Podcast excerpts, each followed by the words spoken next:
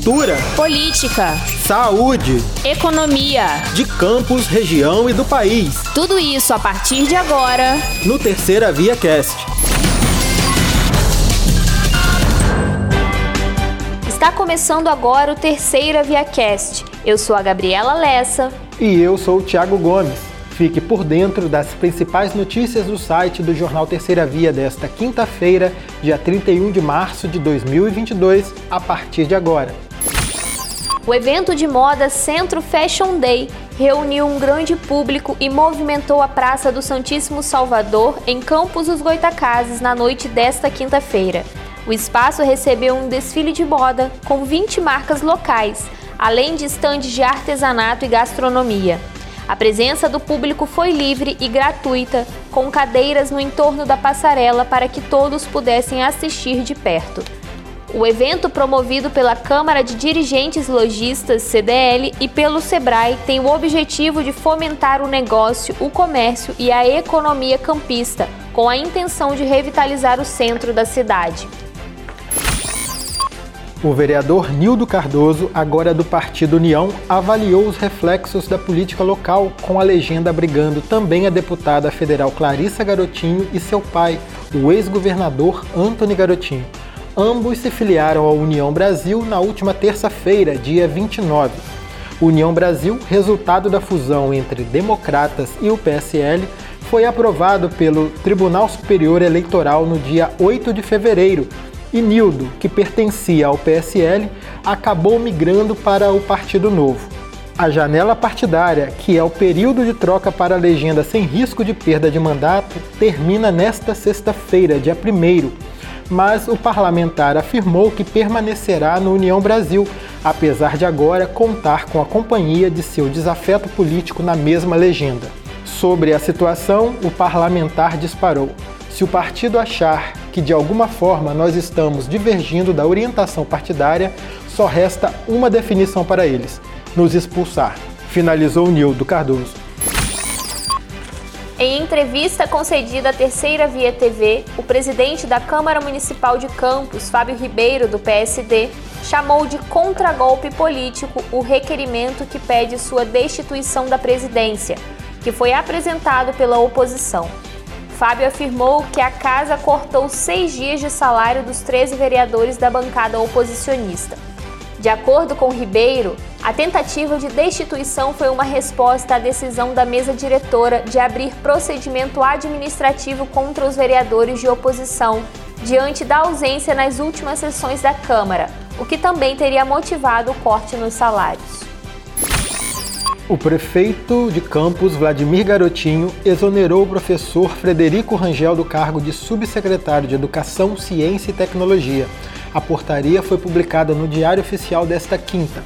A exoneração aconteceu a pedido de Rangel, após viralizar um áudio em que o agora ex-subsecretário supostamente revelaria a participação dos ex-governadores Anthony e Rosinha Garotinho na gestão da pasta. O conteúdo do áudio, que foi atribuído a Frederico Rangel, afirma: Quem vai mandar agora é Garotinho e Rosinha. Eles estavam lá. Vladimir nem apareceu na reunião. A reunião é com os dois. Agora o prefeito mudou, entendeu? Vai ter um prefeito e mais uma. Fica entre nós o áudio, entendeu? Afirma a gravação. Uma criança de um ano e dois meses morreu na noite desta quarta-feira, dia 30, em um hospital pediátrico em Campos, por volta das 10 horas e 45 minutos.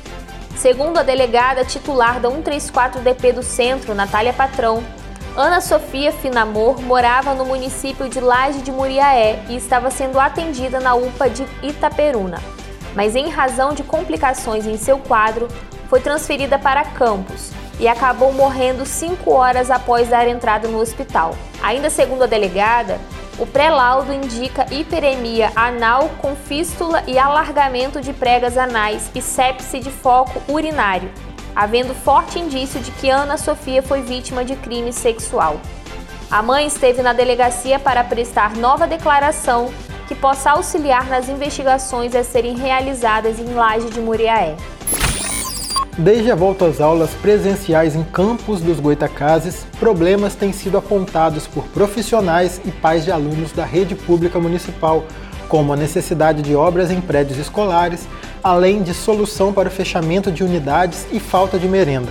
Nesta semana, outra dificuldade foi identificada: a falta de distribuição de uniformes escolares. Sem as roupas adequadas, os estudantes têm encontrado dificuldades para embarcar nos ônibus gratuitamente, pois estão sem a identificação do vestuário.